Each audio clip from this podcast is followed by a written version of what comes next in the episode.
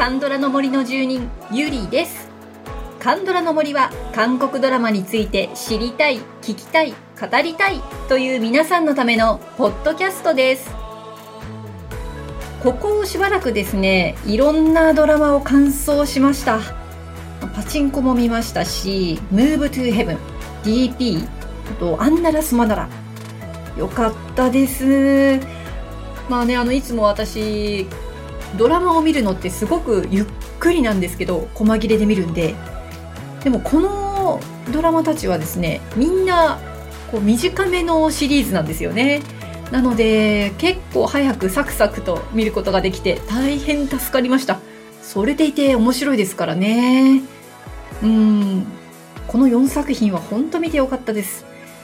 えーとあとですね今ちょうど私の解放日誌見てます。えー、最近見始めたんですけど何ですかねあの淡々としてるのにすごく見入ってしまってで止められなくなっちゃってこれまた私にしては珍しくかなり速いスピードで見てます。で配信に追いついてしまいまして、えー、今日この収録してる今ですけれどもラストの2話待っているところです。いやーもうどうなるんでしょうね。どういう終わり方になるのかもうドキドキしちゃいます。私ねこのドラマ最初の2話寝落ちしてるんですよ。なんだけどでそのトーンもほとんど変わらないのになんでこんなに夢中になってしまうのか。これはね私思うに画面のね構図がいいんだろうなと思ってます。何かねその画面の構図例えばそのクさんとミジョンのこのすれ違うところのすれ違い方とか一緒に歩いてる距離とか向いている向きとかセリフがなくてもなんか何かを物語ってるような気がするんですよね。まあ、ということでちょっとハマってますんでねこれもまたどこかで特集したいと思っています。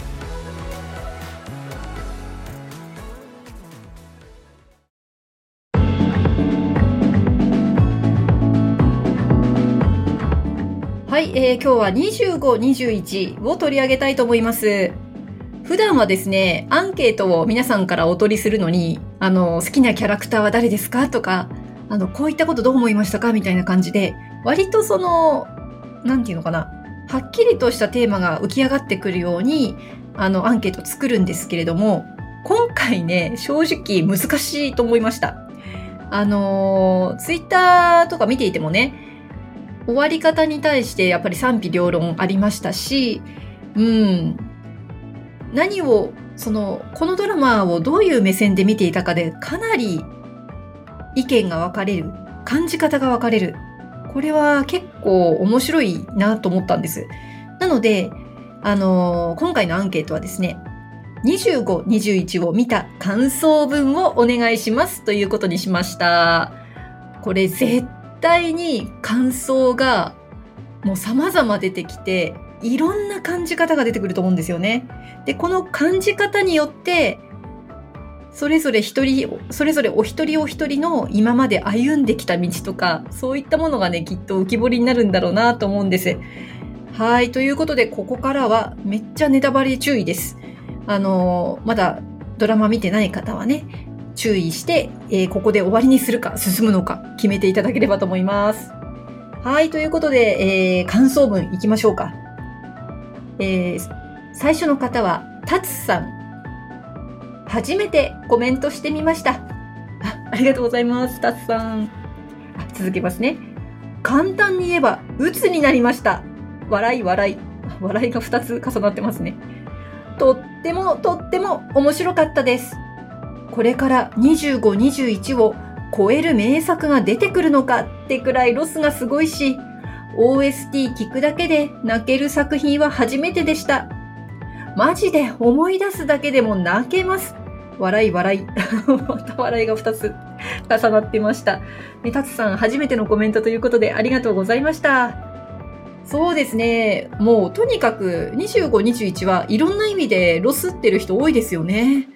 あれから結構経ちましたけど、タツさん、今いかがでしょうか？ロス。はい、ありがとうございました。さあ、次の方はガネーシャさんです。自分たちが若かった頃の同じような時代背景ってところからいろんなことが共感できたし、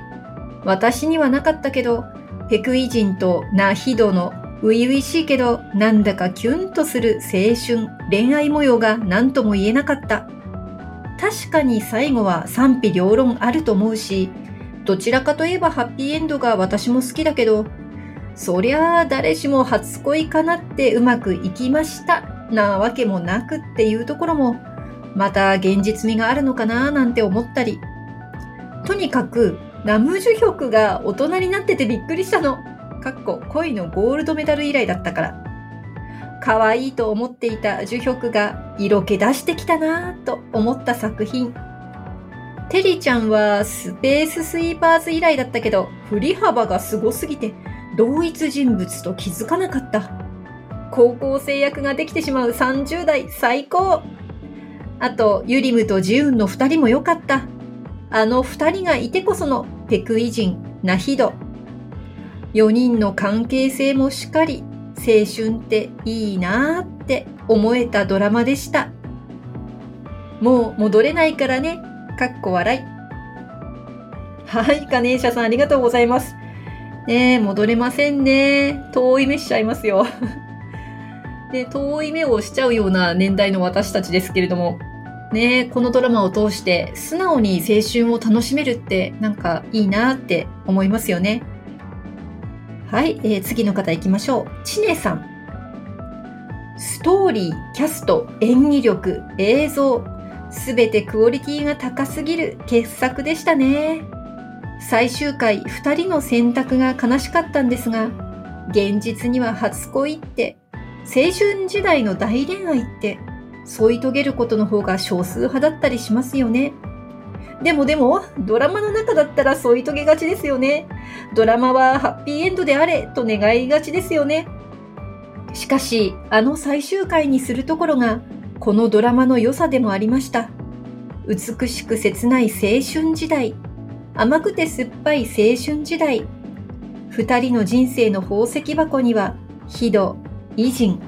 お互いの宝石が入っていて大切にしているんだと想像しました。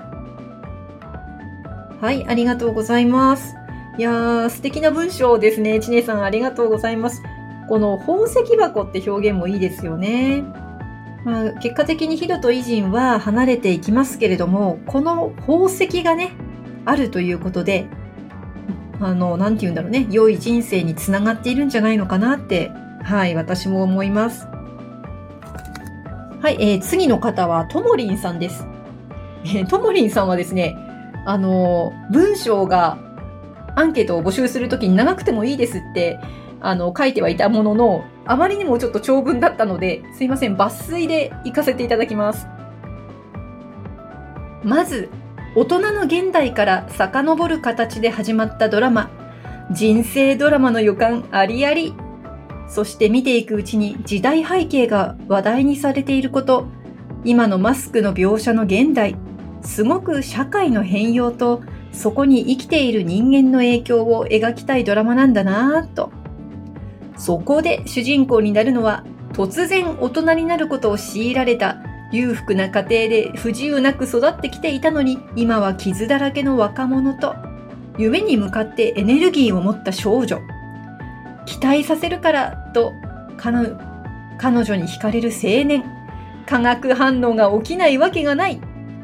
ちょっと昔のドラマと違うのはヒロインのヒドがオッパーと呼ばずにタメ語を通すし偉人も強く出る彼女を見守っている。二人の関係を特別な言葉で言い表そうとしたり単なる恋人以上に人として応援し合っていた二人のはずだったのにポケベルの録音音声を聞き合ってつながっていた頃より、カップルプランの話し放題なのに距離が広がっていったところが切なかったです。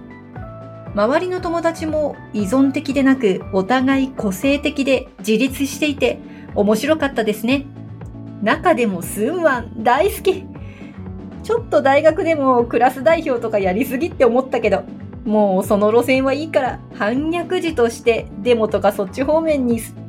進んで最後は正解とか言って 偉人からインタビュー受けてるシーンとか欲しかったなあなるほどあの、テレビ界にいるなら監督ぐらいまで行っててほしいですね。それにしても、お別れのシーンの前後、辛かった。自分の青春時代が走馬灯のように。トンネル出口での会話は号泣。そしてその後の日記のやりとりね。現代になって帰ってくるという偉人のアンサー。書き出しましたよ。そうなんだ。二人とも成長できたってことで、ちゃんと終了できましたね。仕方ないタイミングもあるから好きでも。最後、ミンチェが自分の物語を作ると言ったのが、母になった人としてはもう本望なんじゃないでしょうか。あの普段は忘れ去った永遠と思えた一瞬があったから、いろいろあっても乗り越えて生きてきたんですよ。学生時代の初恋と大人としての暮らしの局面を頑張れるというお話。偉人とヒドも離れたけど応援し合っているのだろうなと。ここはもともとが同級生とか友達でないし、また友達としてつながれるかというとそれはないから、お互いメディアの情報で知ってるくらいなんでしょうね。バス停で会った時はやり直すかと思ったり、ミンチェの性が違うのも預かってるだけとか、もうまたくっついて欲しかったんですけどね。ただの恋愛関係でなく、出会いは二人にとって本当に人生の宝だったんだと思いました。名台詞もいろいろありましたし、良いドラマでした。はい、ともりさんありがとうございます。いやーもう、あの、ほとばしりますね、この25、21への愛が。はい。このね、先ほど宝石箱という表現もありましたけど、ここでもね、人生の宝ということで、ね、この表現もいいですね。あの、スンワンね、あのまだちょっと、もうちょっとなんか大物になってたんじゃないかっていうお話もありましたけど、スンワンはまだこれからだと思いますよね。この、あのこのラストの後にもっともっと大きくなってるんじゃないのかなっていろいろ想像しちゃいます。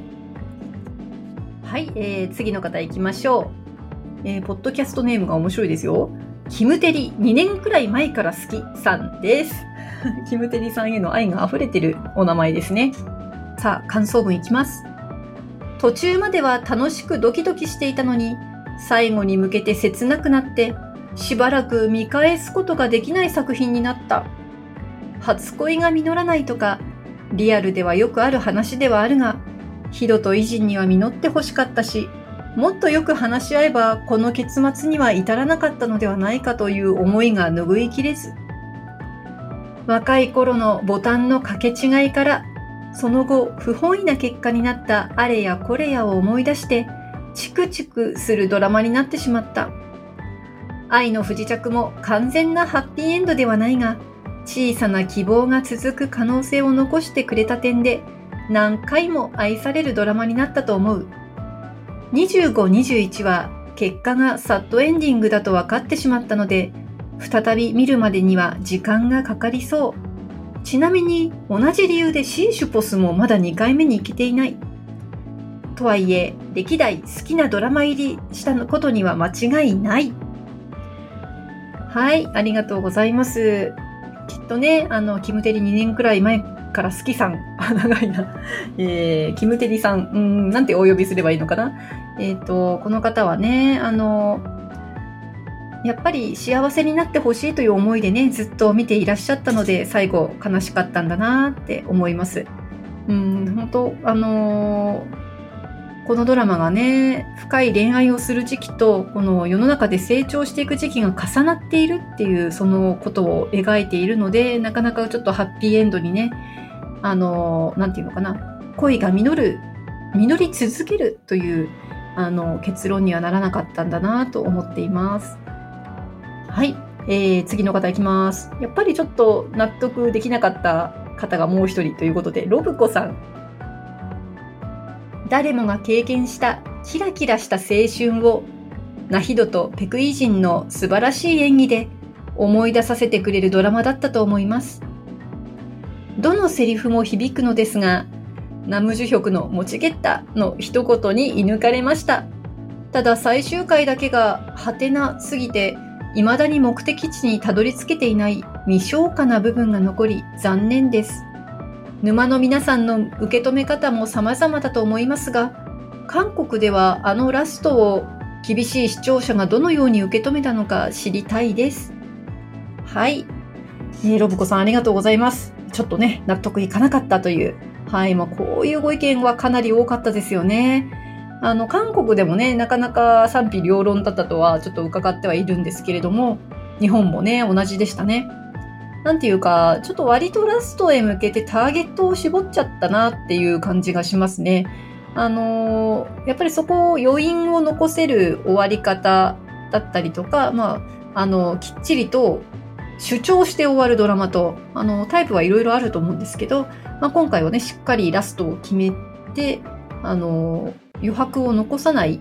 うん、こんなドラマだったんだっていう主張ははっきりとして終わったんだと思うんです。なのでね、あの、結果的には、まあ、受け止められる人と、ロブコさんたちのようにね、受け止められない人が出てしまったと。まあ、そういうドラマなのかな。もしかしたらね、ちょっとこの時期を変えたり、あの、世代が変わってからもう一度見直すと、またちょっとね、違う受け止め方になるのかもしれませんね。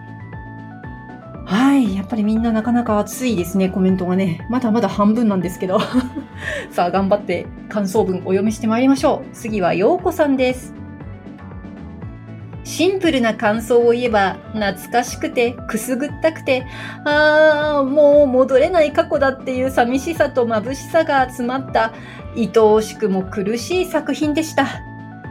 私、ヒドとドンピシャ同世代で、自分の青春、かっこ笑い、あんなに輝かしくないけど、を追体験してるみたいで不思議でした。ポケベルからピッチになって、カセットテープから MD、CD プレイヤー。あー、リアルタイムで経験してきた私の青春だって。終わり方は私はとても好きです。もちろん二人には幸せになってほしかったけれど、それだと薄っぺらくなってしまう気がして。最終話は号泣でしたが、それでもあの別れ方は偉人とヒドらしかったと思うし、あそこですがりついて引き止めたらヒドじゃなくなっちゃう。だから7年後のその後のエピソード部分すごく好きです。お互いに愛おしい思いを持ったまま、かっこ未練とかではなくて生きていくんだなーって思ったら書きながら泣けてきました。特にペクイ人のヒドへの愛の大きさというか深さが終始印象的でした。見返りを求めない愛し方というか、ヒドへの感謝と尊敬と愛おしさが土台にある愛っていうのかな。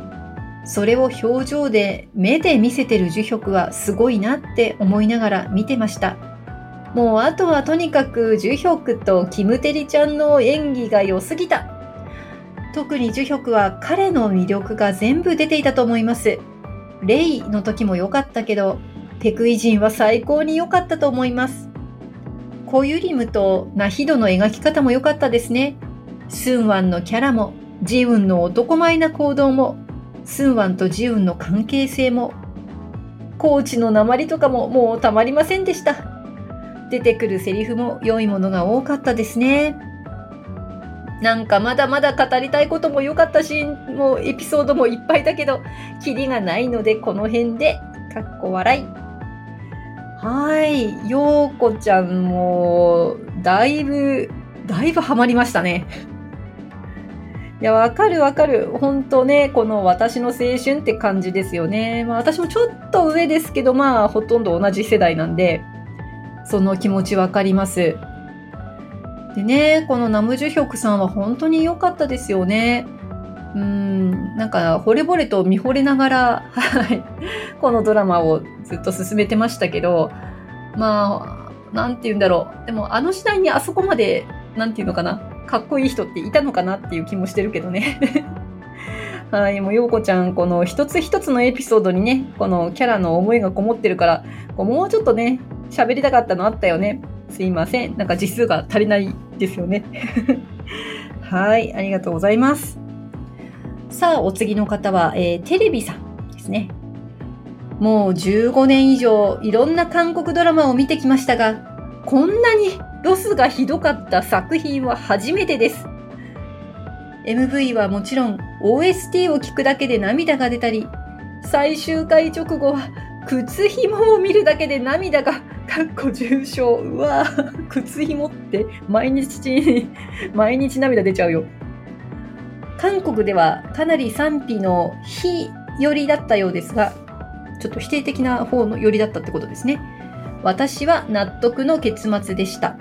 そもそも最初からミンチェの父親がペクイン人じゃないことは分かっていたのに、かっこ名字が違うし、映像を見ても反応なし。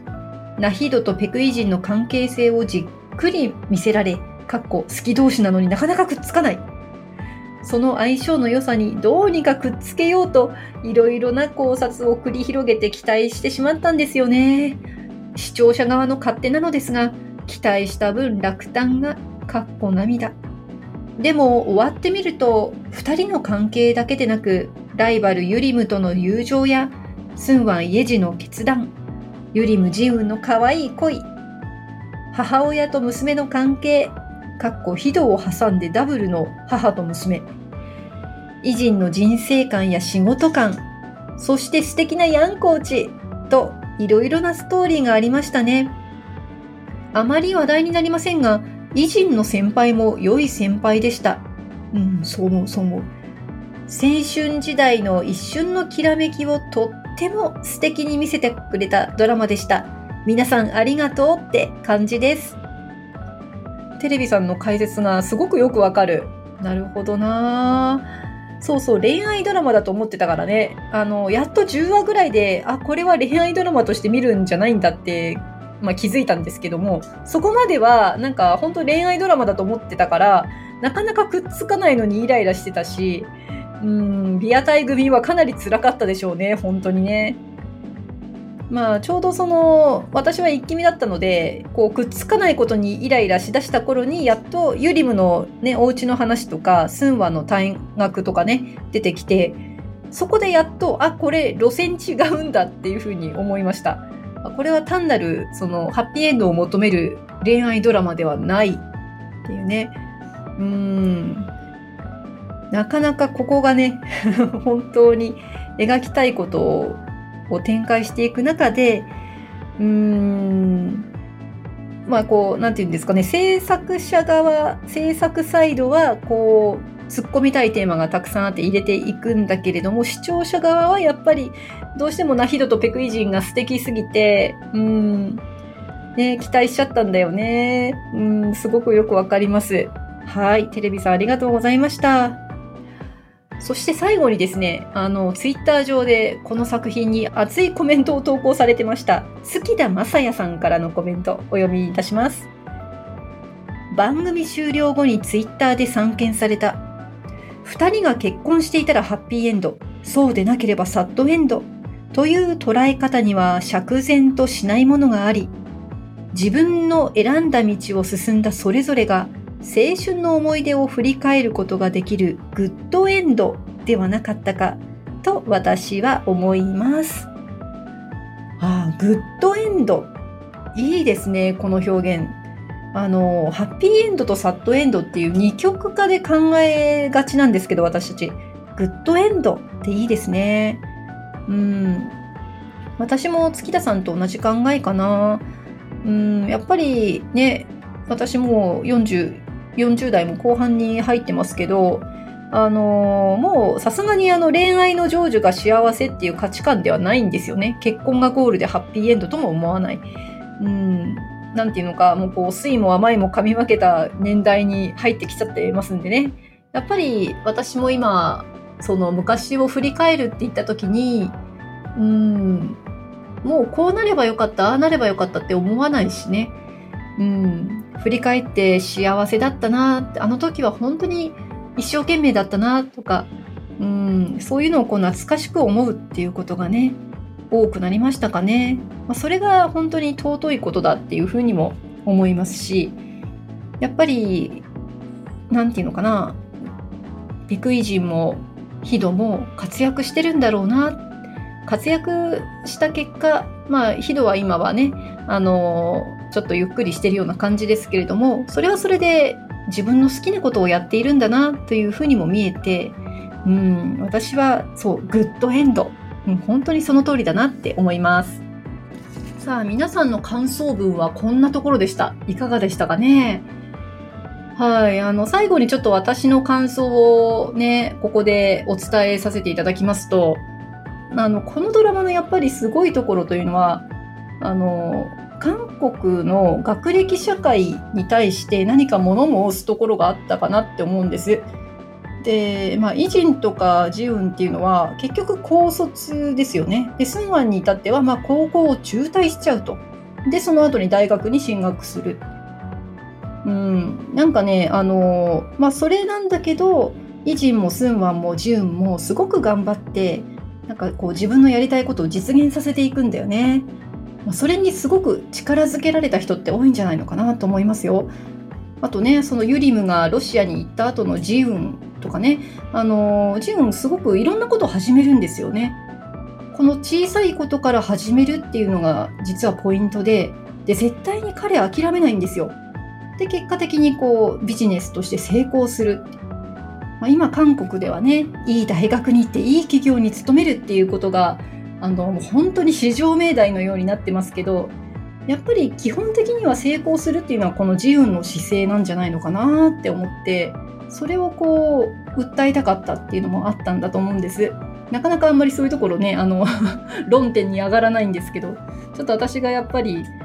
成長ものっていうとそういうとこ見ちゃうからなのかな。なんかちょっと未線にね通じるところもありますよね。はいということで、まあ、この2521もう彼らがね生き生きと成長する姿に元気がもらいました本当に。でそして細かいところが奥深いドラマでした。いやなかなかこう皆さんの熱い思いがあの本当に胸に迫ってくる感想文たくさんお送りいただいてありがとうございました。はいということで今回ラスト、えー、Spotify の Music プラストークでお聴きの方には1曲お届けいたしますこのね、青春を共にした5人が歌う曲です。With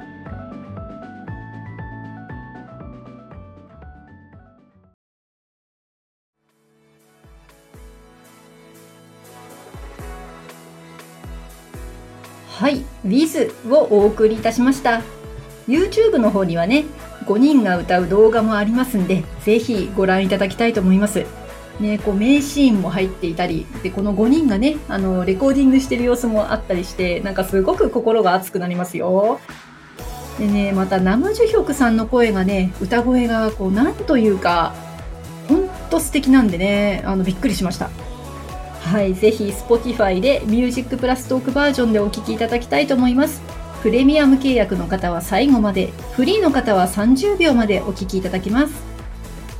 さあ次回はですねもうちょっと25、21行ってみようかなと思います。まあちょっと予定は未定なんですけど今のとこその予定です。なかなかねちょっと語り尽くせないんですよね。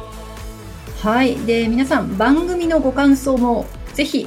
はいお伝えください。LINE 公式アカウントにご登録いただければ配信もアンケートの通知も逃さず受け取れます。感想もすぐに送れます Twitter、Instagram、Facebook でご案内しておりますので、ぜひご登録をお願いいたします。それでは今日もお聴きいただきありがとうございました。また次回、カンドラの森の奥深くでお会いいたしましょう。